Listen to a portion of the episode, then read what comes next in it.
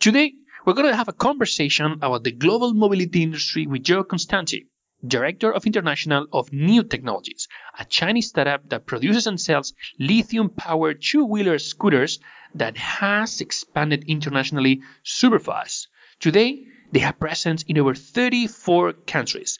NIU went public on the Nasdaq in 2018, only four years after they were founded. Since they were launched, they have sold almost a million vehicles worldwide. Why are e-scooters their option to build a mobility startup? How did they get started and what's the reason behind that super fast growth? Is this a successful case of a Chinese mobility startup going global after the experience of OFO and Mobike?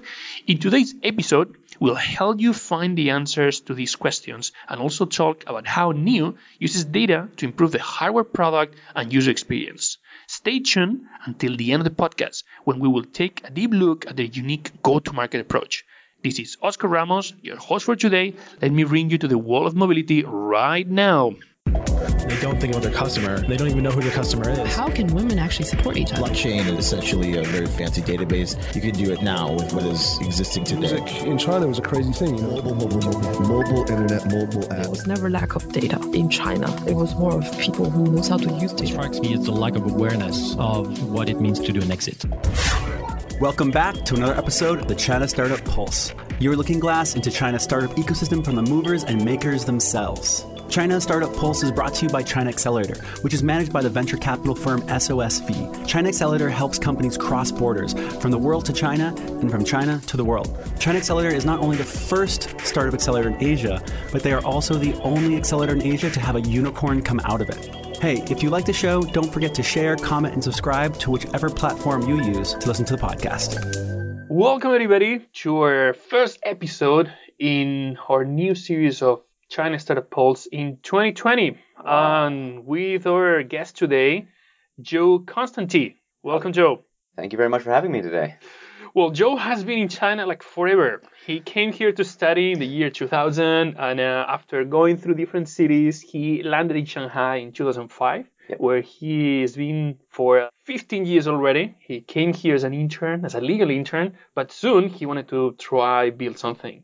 So he went into the world of startups and tried a bit of everything from mini golf to flashcards, online directories, Groupon copycats. You even had your very own Groupon copycat I was one of the 5,000. you uh, I mean you also launched one of the at the time one of the top campaigns in Kickstarter for shoes Yeah. which eventually was instrumental for you to land where you are today as director of international for NIU or as people call it locally Xiaoniu.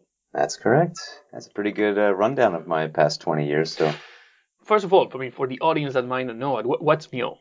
NIU is a smart electric scooter company based in Beijing and also Shanghai. And we make different types of electric scooters or mopeds, however you want to call them, around the world. Primarily, our sales are in China, but we now sell in almost 40 countries around the world and have been doing that since 2015. So, you can think of us as kind of the love child of a Vespa and a Tesla. And if they had that love child, that baby, it would be us. Okay, so how you end up in in that space? I mean, I know you do everything, so a, it's, it's not strange that you end up in, in the mobility space. But Absolutely. I would say this is really my first, I would say, job since graduating university. So that's quite interesting. But I ended up here because the co-founder of my shoe company back that we started in 2012, 2013 ended up starting NIU in 2014. And by 2015 and then early 2016, I was making the decision to leave my shoe startup back with one of the other founders and make the transition from manufacturing footwear to changing the way people move around their cities with NIU, which is kind of my passion for trying to fix problems in cities.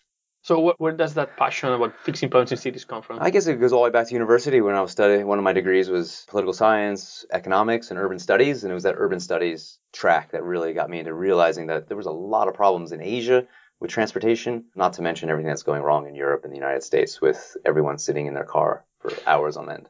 So in the West, a lot of the people in the audience might, might really connect very easily with the fact that yeah, you spend a lot of time in a car. What are the specific problems in emerging markets in China?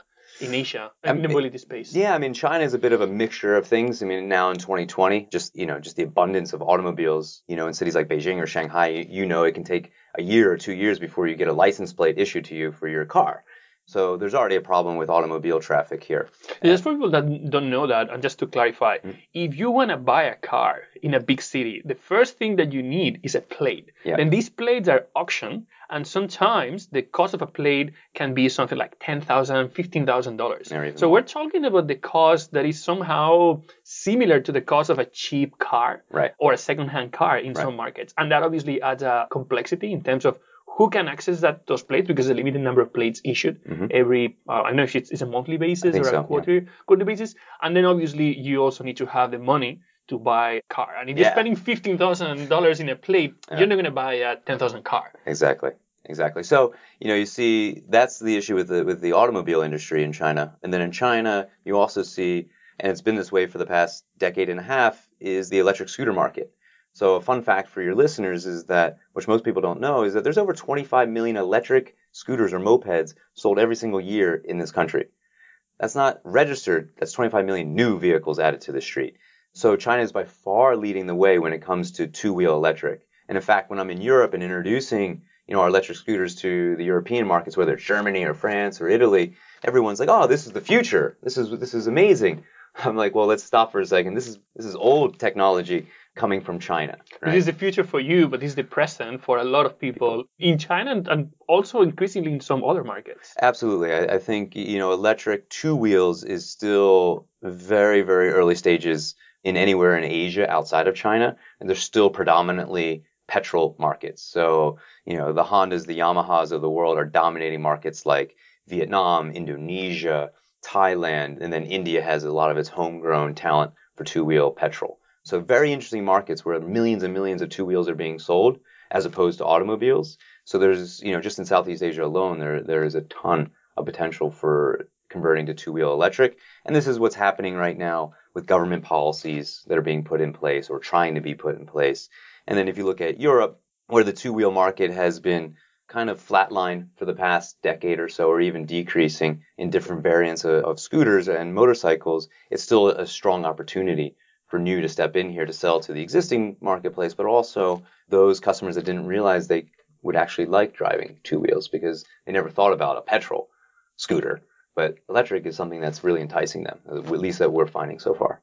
What do you think positions China? Well, I mean, obviously, in the in the electric vehicle space, is playing a very very important role. What do you think positions China to be a leader in that space, besides the the internal hmm. market? Yeah, well, I think it's it's the entire ecosystem, right? So if you look at the mobile phone industry over a decade ago, you would you would have been laughed at if people would have told you that three of the top five, you know, mobile phone manufacturers would be Chinese: Oppo, Vivo, Huawei, right? And put Xiaomi in there as well.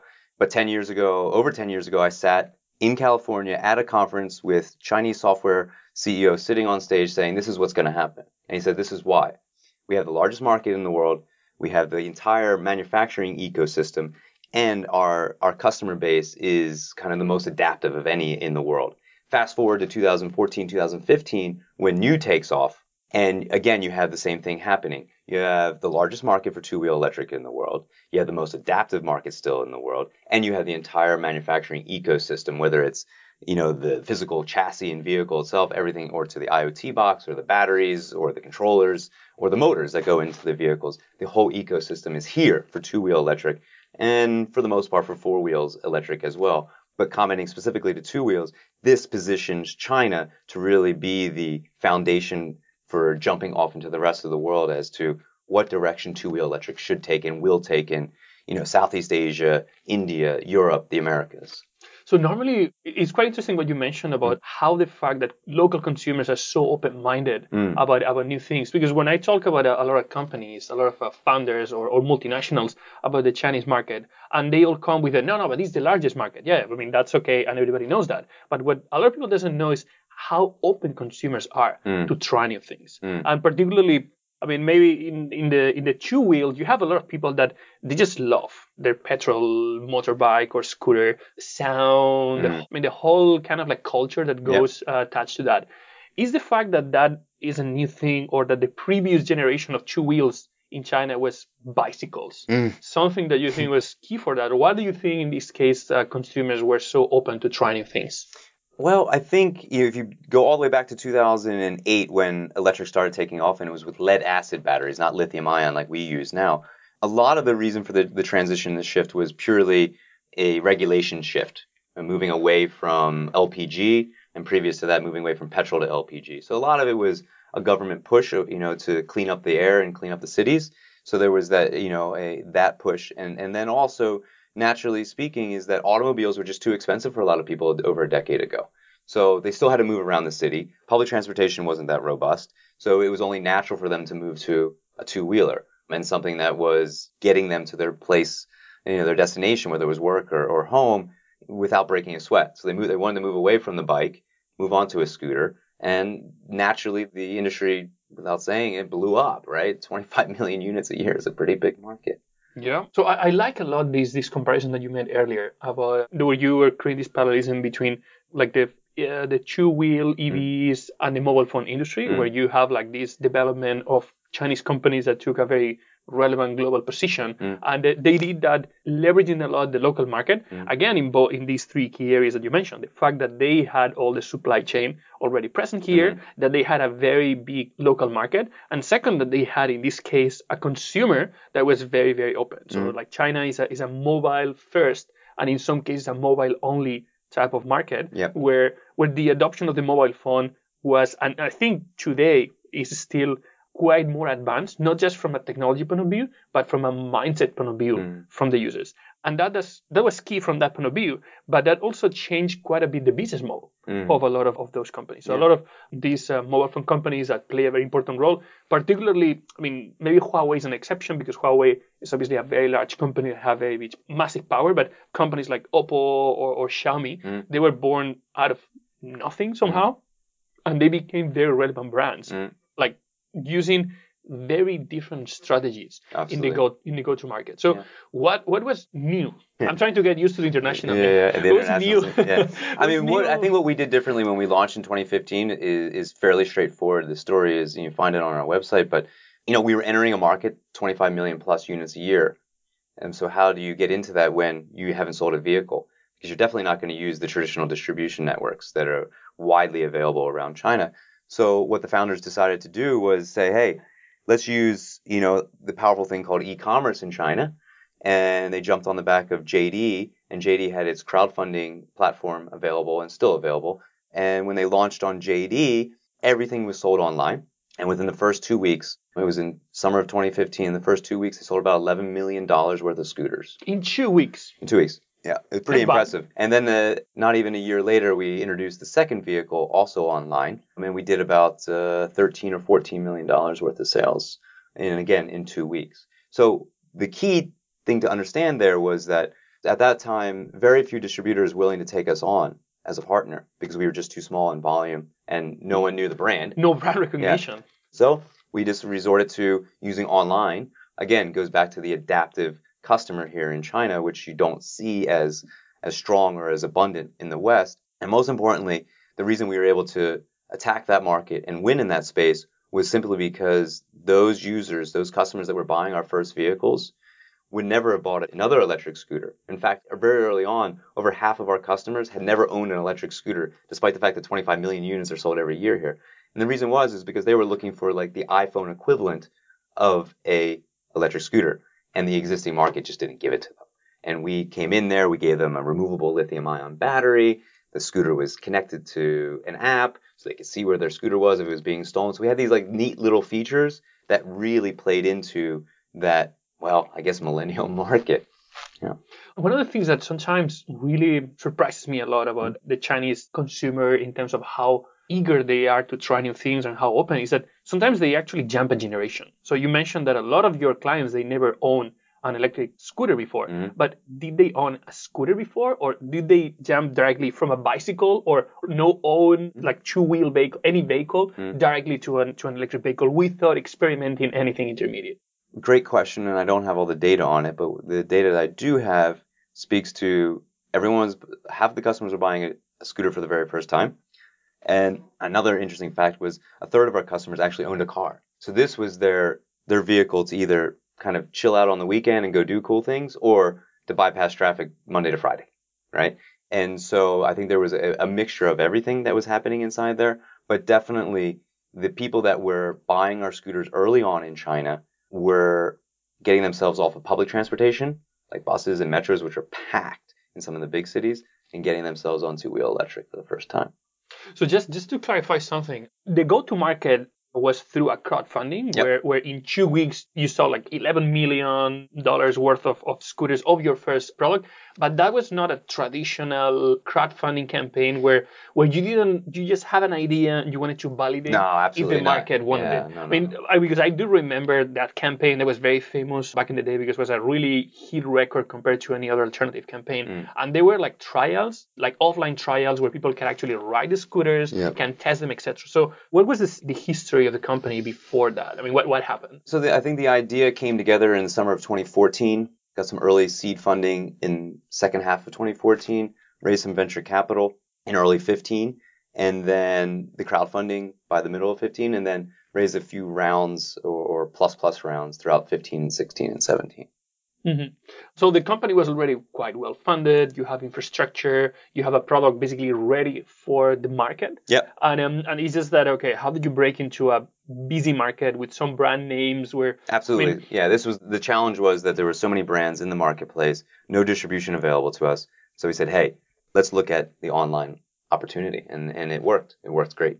So obviously, I mean, probably the, I mean, I'm pretty sure that the whole strategy and the market and the positioning changed radically in, in five years because the whole market is, Yeah. is, is different. I mean, Def- definitely. I mean, and since then, so after going online, by 2016, we started opening up our own retail throughout China with our partners around the around the country. And as of as of right now, give or take, we have uh, more than a thousand flagship stores. These are mono-branded stores. They're just our brand. Think of like a Tesla store or small Apple store uh, with scooters sitting inside of it. That's what we have around China. And in fact, we have dozens around around the world as well. So you change also the business model in terms of how Absolutely. to scale. Absolutely so you change the go-to market, but you then went to okay, now that we have a brand that has some recognition, Mm-hmm. let's go to multi-brand stores and try to get our scooters there. You went directly to running your own stores. Yes. Do you actually run your own stores? That you had like a thousand stores that you own that you control? No. So those stores are, you think of them like 7-Elevens, if anyone, the mini mart. And so we have distributor and dealer partners around China that run and operate these stores. So they buy the scooters from us. They set up the store, a mono-branded store just for us. And th- that's how they work as a partner. Um, so we don't have to manage those stores on a day-to-day basis. And that's what's allowed us to scale to a thousand plus stores in a matter of two and a half years or so. So that gives you massive distribution. That also gives you massive visibility because I mean, right now Mm. when you walk through the streets in Shanghai, like uh, NIU stores have really, I mean, There's very easy. They have a presence with the motorbikes, with the branding recognition, Yeah. all white, red. So the branding and it's something that you can you can see, and it becomes like basically free billboards Yeah. where where advertisement is quite expensive. Yeah, and it's important in, in China as well. And this is why they went back to after going online. They had to, you know, we went back to the traditional model, which was really focused in on creating that trust with the customer at a very local level, right? So our first customers, obviously, you know, were mavens for this new technology. And then as if we want to continue to grow the business and and really begin to, you know, eat away at the competition in China, you have to you know, go into the actual marketplace that our competitors are playing and, and do a better job at delivering a better product. And that's what we've done so far, I think. So I really want to talk about uh, your experience Mm. uh, as a director of international Mm. taking the company abroad. But before that, I want to talk a bit more about, about the mobility industry Okay. in China because uh, that's definitely a space where we can, at least my perception is that China is really creating some best practices Mm. that are quite relevant in other parts of the world. I mean, Ah. we're going to be talking about NIU, but like shared bikes, for example, was, Yeah. was something that uh, was a whole, like dockless shared bikes was something that not necessarily the best example, Mm. but definitely was an example of a, a wave of internationalization of Chinese companies Right. based on a response here for a, a like last mile problem Right. in terms of, of commute. So I think, you know, the, the shared bike explosion was pretty awesome to behold when you were living here in China over the past couple of years.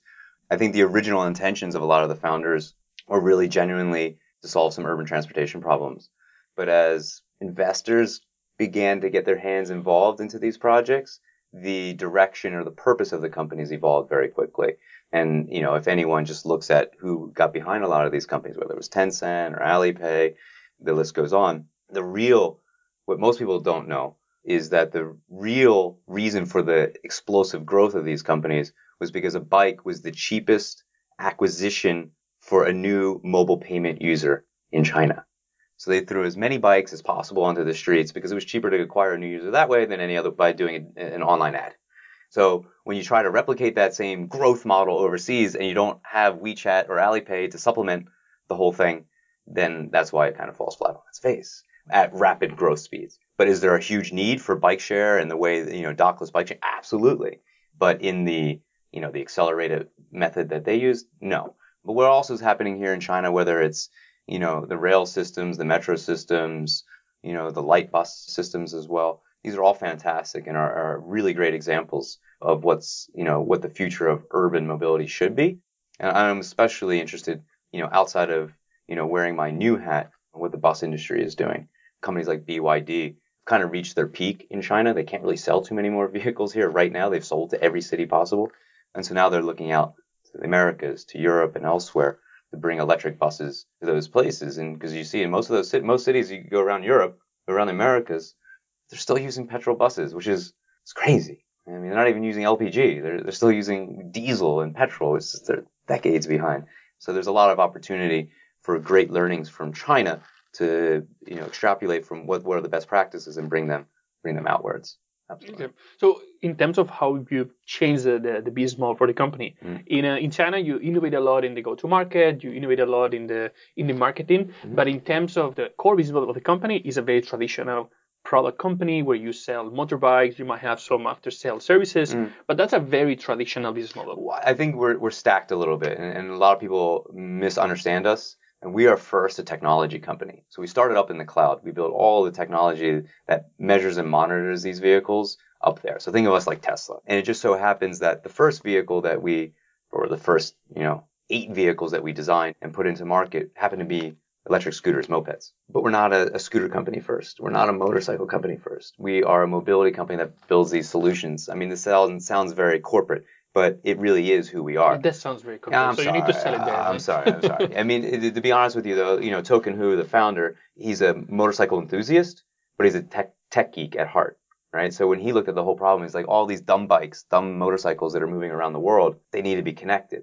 So let's build the solution that's going to connect our vehicles, and then we'll build a vehicle around it and deliver it at a price point that people are comfortable with. So that's, you know, we're, we are a bit traditional. And that, and when we went to the West, before we go to the West, yeah. how do you use that data in China to enhance the business model, or is there any initiative to, oh, to try to change absolutely. the business model? Yeah, it's it's it's not used as you probably think. So first of all, for your listeners, our, our data is separated between China and the rest of the world. So China has its own data sets, and the rest of the world sits on other servers in other parts of the world. In China, primarily we're using the data to improve the performance of the vehicles. So improving the battery, improving the motor, and things along those lines. And a user of ours will get an update to their phone every couple weeks saying, hey, do you want to update your bike? There's some new software to download. That's how we're using the data today. We have four, more than 4 billion kilometers of data. It's a couple, couple petabytes, I think. So it's an interesting collection of data sets. We're collecting every three seconds something off of your scooter uh, to help you improve it. So right now, the, it's performance focused. In the future, there may be some iterations as we as we find to help us, you know, build better better business models to improve the you know, the experience for the customer. Because I mean, China has no shortage of data, but there's a shortage of quality, reliable data. Yeah. And uh, I mean, having uh, your data coming from sensors that you know, mm. from a source that, that, that you know, etc., that gives a lot of value. Absolutely. I mean, just traffic data, mm. real-time data from that point of view, it's hmm. important. Mm. Recommendations in terms of uh, design of, of cities or any type of. Uh, yeah, I, I, think when it comes to external use of the data, you know, or data points that are coming in via, you know, you know, recognizing traffic patterns, they're very interesting. And I think governments are more and more interested in, in learning what we're doing. But the, the most effective, the most useful data that are coming for our bikes right now are, are those sensors that are supplying us information about like what's actually happening inside that bike, so we can improve components, improve performance, etc. That is our focus right now. We're remember, Oscar, we're like four years on the market we have a long time to, you know, the big picture things. First, we want to make sure that our products are performing, you know, at world class levels. And that takes a lot of learning, you know, from the vehicles that are already out there in the road. that's the advantage we have of a lot of our any of our competitors, right? Even you know even like the big guys in petrol, they don't have too much data from the vehicles once they're out on the road. They only get a you know an update check every couple of months or every couple of years when the customers bring it back into a service station. We get it every single second.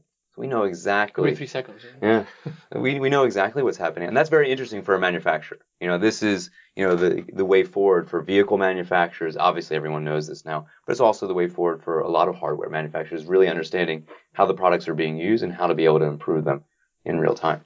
I mean, it is it is definitely a very different mindset from the point of view of how you launch a, a company that has a very traditional product. Mm. And we talk about the go-to-market, we talk about the marketing, but now you're talking out about the product. Mm. Like, so the product is not something that, that you launch and then you you let it go. You know that the product needs to be constantly updated, and there's opportunities there for constant improvement. So it's a very software-oriented mentality with this agile product development approach to launch something that is good enough, you put all the effort in whatever Mm. cannot fail, Mhm. and then you have everything else for optimization constantly happening. Yeah. Well, now we can talk about our international function. Yeah, So- finally we got here. So you had a really cool and interesting playbook Yeah. that, that obviously worked out very good here because I mean, you, in four years you went from like nothing to basically Hundreds of it's- thousands. It's difficult, at least in a city like Shanghai, it's difficult to walk through a street and not have one of your motorbikes Yeah, out there. It's absolutely. very difficult to find to, Yeah. to do that. Yeah. So you're very very present uh, everywhere. So that playbook that you designed here successfully Mhm. in your internationalization,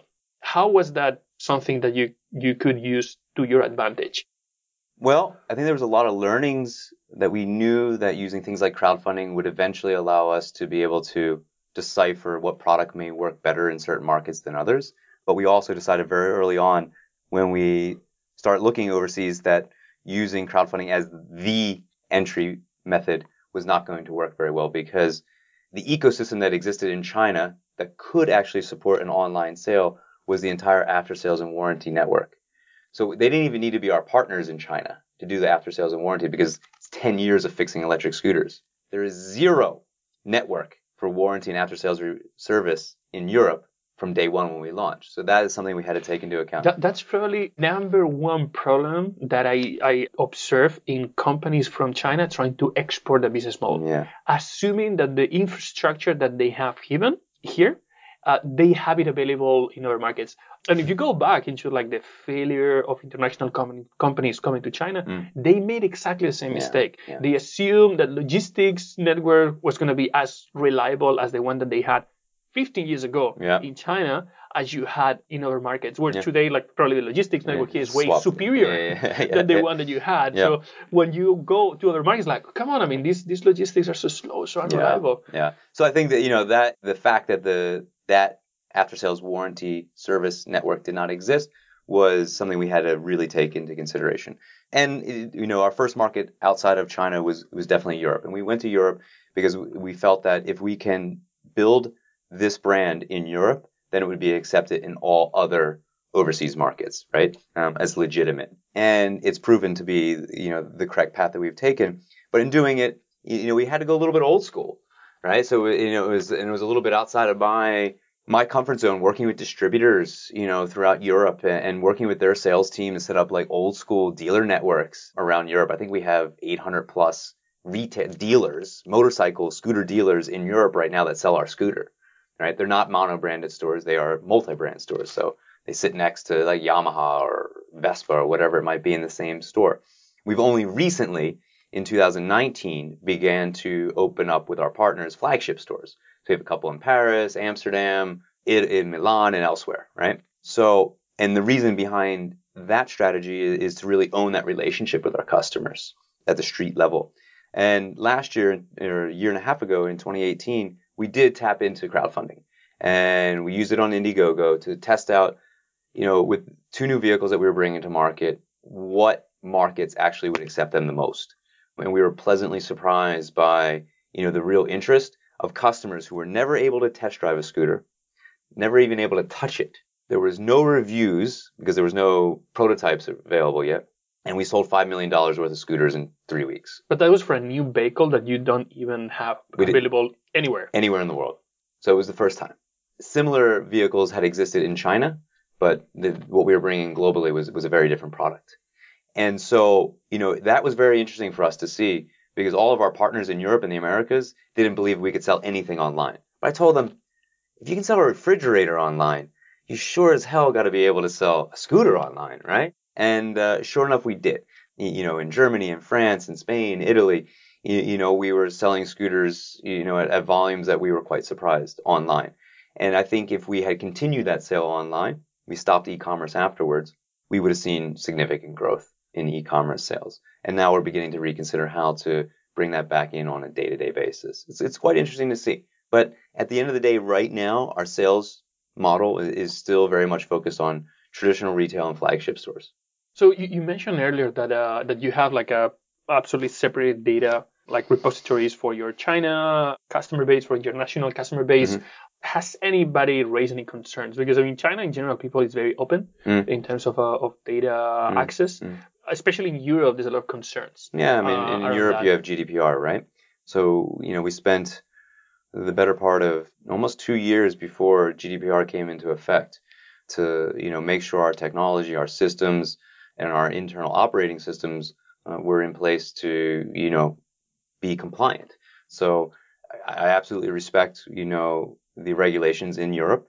I think they, a lot of people, a lot of companies may complain about how rigid they are or how deep they go, but I think they, they provide the customer with what they, they need and what they, what they're owed, which is their data, right? At the end of the day. And surprisingly enough, in China, there are equally, you know, stringent data laws that are now in place.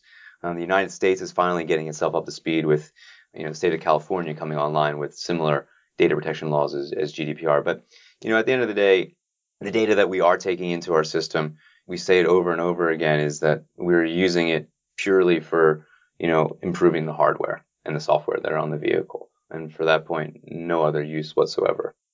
So I also like to ask a question that uh, that it's, it's something that uh, somehow has been very common among all the a challenge that has been very common among all the founders that we, we work mm. we work with I mean we've, we've interviewed here mm. that they're Chinese founders with a brand that can be easily identified as a Chinese brand. So mm. there are some brands that they're Chinese companies, but I mean, you can find out. It's not that they hide that they're Chinese, but the brand doesn't sound Chinese. It doesn't, mm. doesn't, I mean, when you first read it, you might not connect it. Mm. But I mean, NIU it's a very Chinese brand, or I'll say it's a very easy to identify. Do, actually, do people identify it as a Chinese brand? And is that a challenge that people have, or is, uh, is an advantage? Because I'm not sure how much recognition globally or how much awareness people has globally about the fact that China is a leading like country in terms of uh, electric vehicles adoption. Yeah, well, I think uh, people do recognize us uh, sometimes as a Chinese brand for sure when we show at exhibitions and things like that. And sometimes I, I can tell you very early on in Milan, uh, the world's largest motorcycle show, when we first showed there, people were Italians were coming up to our booth and saying, "So who designed this? It was an Italian guy, right? It's a beautiful bike. It's an Italian guy." I was like, "Well, no, actually, our entire design team is, is Chinese, and they're based back in Shanghai." They're like, no, no, no, no, but it's an Italian in Shanghai. And I said, no, China, we have, there's one billion Chinese people. I'm pretty sure we can find a handful of good designers that can put together something beautiful. So all jokes aside is I think now people, the general public that is fairly educated to technology products is aware that China is producing, you know, am- amazing hardware products, whether it's, you know, phones or computers or whatever it might be. And mobility is kind of the next step into that. The challenge is is that let's look back a decade is that there was a lot of opportunistic Chinese manufacturers, OEMs and ODMs that were just shipping, you know, what I would say cheap Chinese stuff around the world, specifically electric scooters that were lead acid, and there was opportunistic importers in Europe and Americas and elsewhere, and so it polluted the marketplace. So when we entered in 2016 into Europe, late 2016, you know, one of our main objectives was to battle that problem, which was there's a pollutant market. So what we set off in 2017 as a brand to do is first things first, before I sell any vehicles, I first have to make sure that we can legitimize this brand and this product. So we spent the better part of a year, all of 2017, getting, you know, different motorcycle journalists and unboxers and all these guys put the product legitimately in their hands and get them to give their real opinion on the product. And we spent, like I said, 12 months doing that. And by doing that, that laid the foundation so that when anyone at any time goes online and searches about our product or our brand, there is a legitimate, both positive and sometimes negative feedback on certain elements of the bike that allows the customer to say, okay, it is Chinese, but it seems to be working really, really well. Let me go give this thing a test drive. And so by taking that extra effort in 2017 and then into 18, we were we enabled ourselves in 18 and then into 19 to begin to grow. And I think in 2020 and beyond, that foundation of legitimizing the product is absolutely essential to a Chinese brand going overseas, especially a hard a technology hardware brand. So from a consumer point of view, that's definitely something. It's a trend that is changing, and particularly I think the like you, you, you really nail it when you mention when you compare yourself with mobile phones mm. because I think there's certain mobile phone brands that are showing that this I mean they're beautiful mm. products they work well they're very cost efficient. Mm. I mean I'm, I'm not I'm not talking cheap. I mean they, they are phones that are like a few hundred dollars Yeah. uh, already but the perception is okay. I mean there's nothing I mean this device like half the price of, a, of another brand and I, I don't see a big difference in terms of, uh, of performance. Right. so consumers are going one direction. What about like industry leaders or people that is relevant in the industry? Is there recognition about the role that China is playing in terms of best practices in the mobility space? Is it considered a benchmark, a place where you can learn best practices, where you can observe? Well, I think the industry leaders in two wheel, so like Hondas, the Yamahas, the Suzukis of the world, you don't see their, their vehicles on the streets of China. So they have the challenge of not being able to compete in the largest market in the world just because they never got themselves here. And plus, they've always been using internal combustion engines to fuel their growth globally. So they never got into the electric play over here. So they were behind, they never got in. So the big industry leaders are now looking at us, so whether it's the Japanese, the Italians, the Americans, the Indians, looking at us and saying, hey, who is this new brand? Right? What are they doing? How have they been able to go from, in a very crowded market, from zero to hundreds of thousands of scooters being sold in a few years? Is it their technology? Is it their branding? Is it both? And so it leads to a lot of interesting conversations you can imagine. And I think the industry players, whether it's two or four wheels, whether it's European or Asian or American, are looking back at China and observing as to what actually is happening here in all of this space because they're it is the biggest market. They see the opportunity that exists here, but they also see the challenges of getting themselves in here, right? Like what Tesla has done in the past year is nothing short of a miracle, right? It's also driven by one of the most, let's say, driven people on the planet to make it actually happen.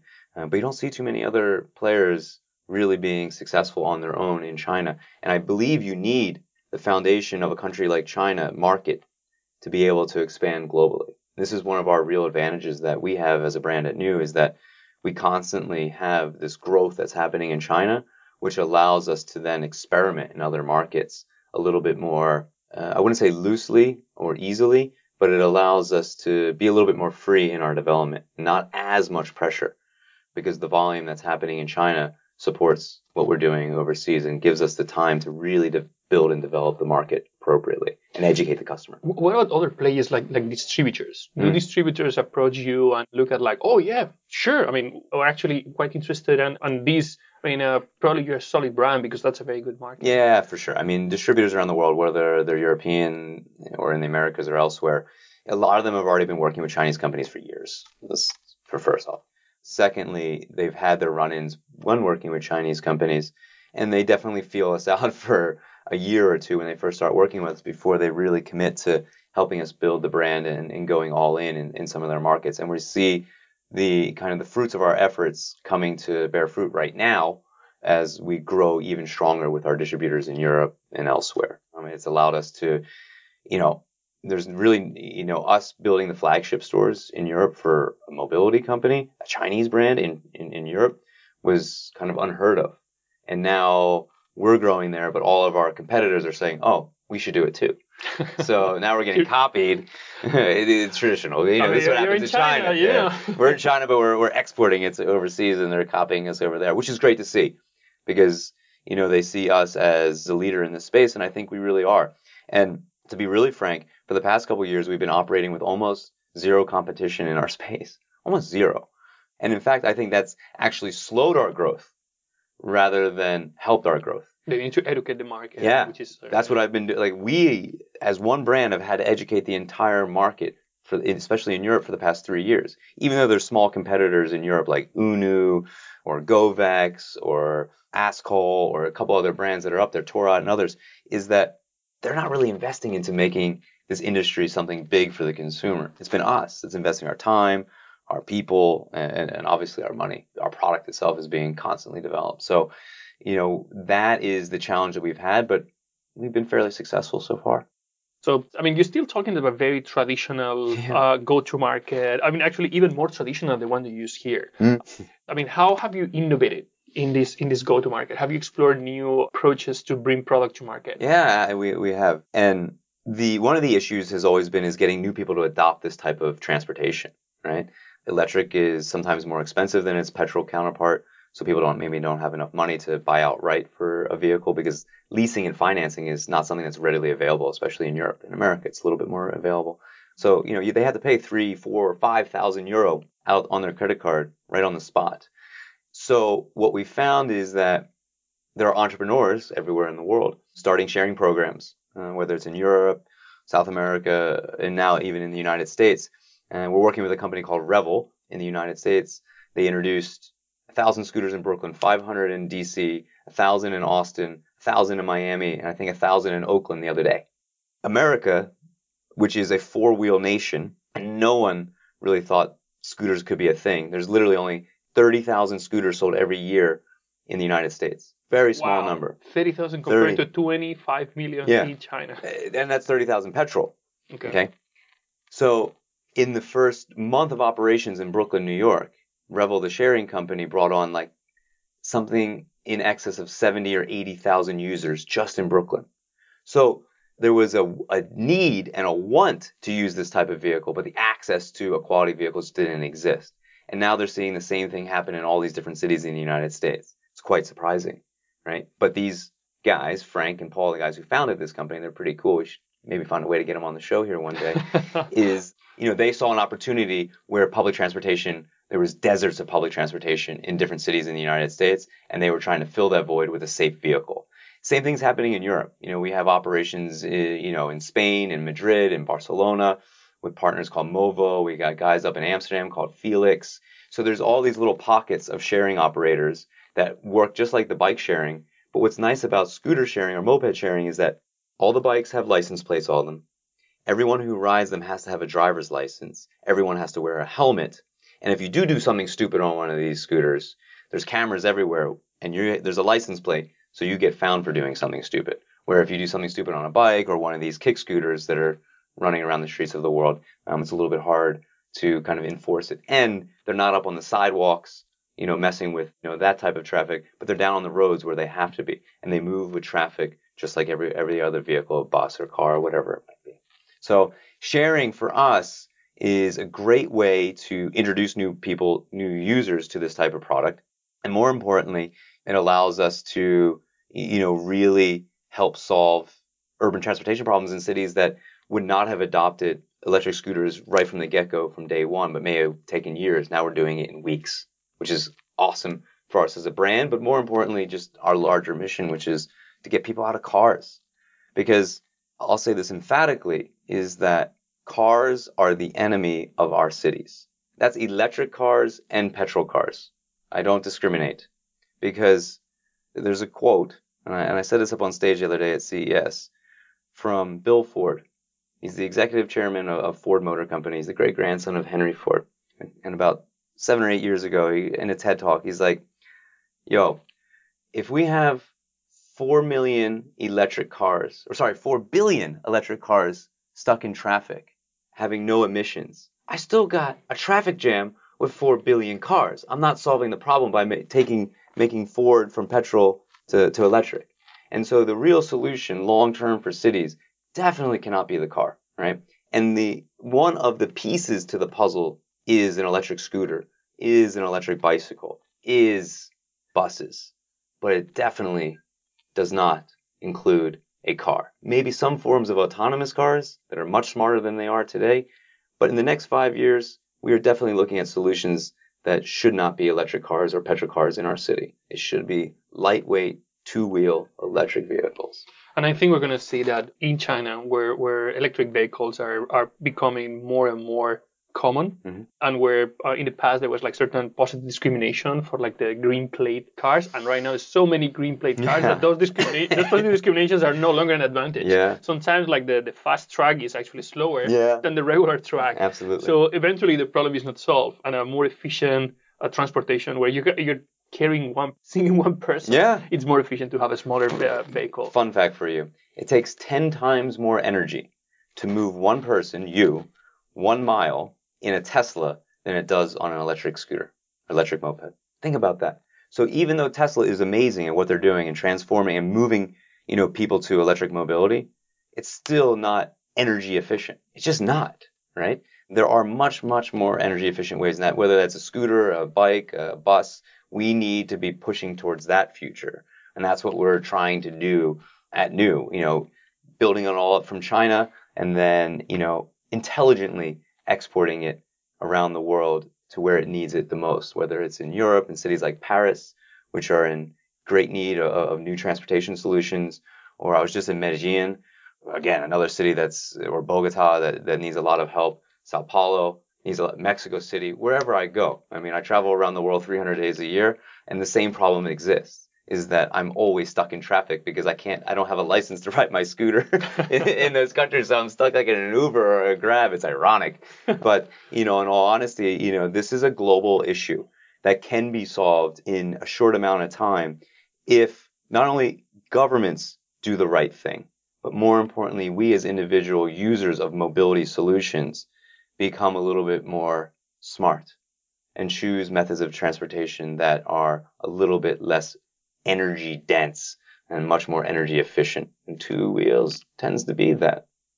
Joe, thank you very much for coming. Thank you very much for sharing. If anybody is uh, is interested, if you, I mean, use use this time. If, if you're looking for distributors, are you looking for clients? Are you looking for anything? How can people contact you? How can people learn more about NIU? Okay, well, I'll take a, a minute to pimp our company. You can reach you can reach me directly by email. Just it's very easy. Just the letter J, the letter C at niu.com.